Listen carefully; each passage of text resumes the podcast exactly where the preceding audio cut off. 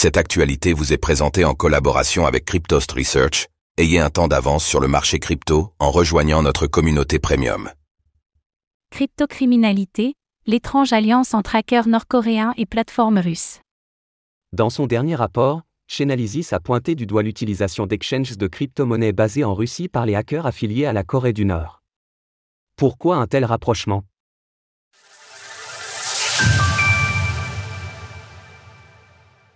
Les hackers de Corée du Nord utilisent des plateformes crypto basées en Russie.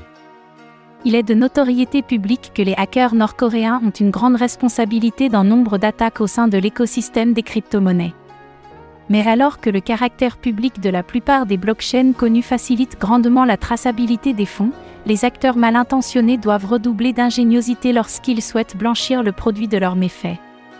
Ainsi, l'entreprise d'analyse on-chain a découvert que des groupes de hackers opérant pour la Corée du Nord se servaient d'exchanges de crypto-monnaies basées en Russie pour laver les fonds volés. Ainsi, l'entreprise estime que ces pratiques auraient cours au moins depuis 2021, et elle met notamment en lumière une transaction de 21,9 millions de dollars, issue du hack du bridge d'Harmonie par le groupe Lazarus. Non seulement cette révélation signifie une alliance puissante entre les acteurs cybercriminels nord-coréens et russes, mais elle présente également des défis pour les autorités mondiales. La position notoirement peu coopérative de la Russie à l'égard des efforts internationaux des forces de l'ordre assombrit particulièrement la perspective de récupérer les fonds volés envoyés aux exchanges russes. Tandis que nous avons eu des exemples à plusieurs reprises de plateformes d'envergure mondiale comme Binance, qui bloquaient des fonds volés, nous voyons là que les tensions entre la Russie et l'Occident profitent à la Corée du Nord. D'importantes sommes volées chaque année.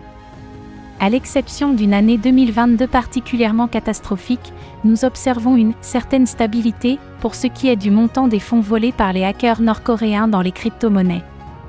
Avec 340,4 millions de dollars en date du 14 septembre dernier, le total de cette année tendrait à rejoindre celui de 2021.